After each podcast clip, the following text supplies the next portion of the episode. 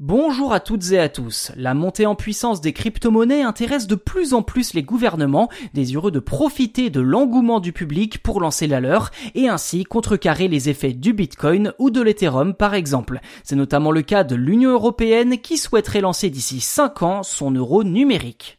Première précision importante, l'euro numérique ne sera pas anonyme contrairement à certaines crypto-monnaies disponibles. C'est ce qu'a annoncé Fabio Panetta, membre du comité exécutif de la Banque Centrale Européenne, au journal Financial Times. Les paiements laisseront suffisamment de traces pour permettre aux forces de l'ordre de reconstruire une transaction en cas de doute sur sa légalité. Seuls les petits transferts de moins de 100 euros pourront être anonymes car ils pourraient se faire de gré à gré en Bluetooth sans qu'aucune donnée ne soit enregistrée en dehors du portefeuille numérique.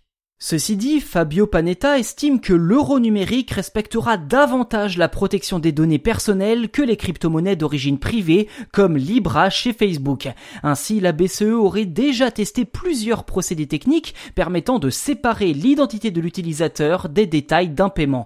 Dans le même temps, la BCE souhaite renforcer la régulation et la surveillance des crypto-monnaies et notamment celle du Bitcoin. Une tâche particulièrement difficile étant donné qu'elles sont décentralisées. Il n'y a donc pas d'entité légale comme l'explique Fabio Panetta. La banque centrale va donc se concentrer sur les intermédiaires qui permettent de se fournir en crypto-monnaie en apposant un cadre légal plus strict à ces plateformes de marché.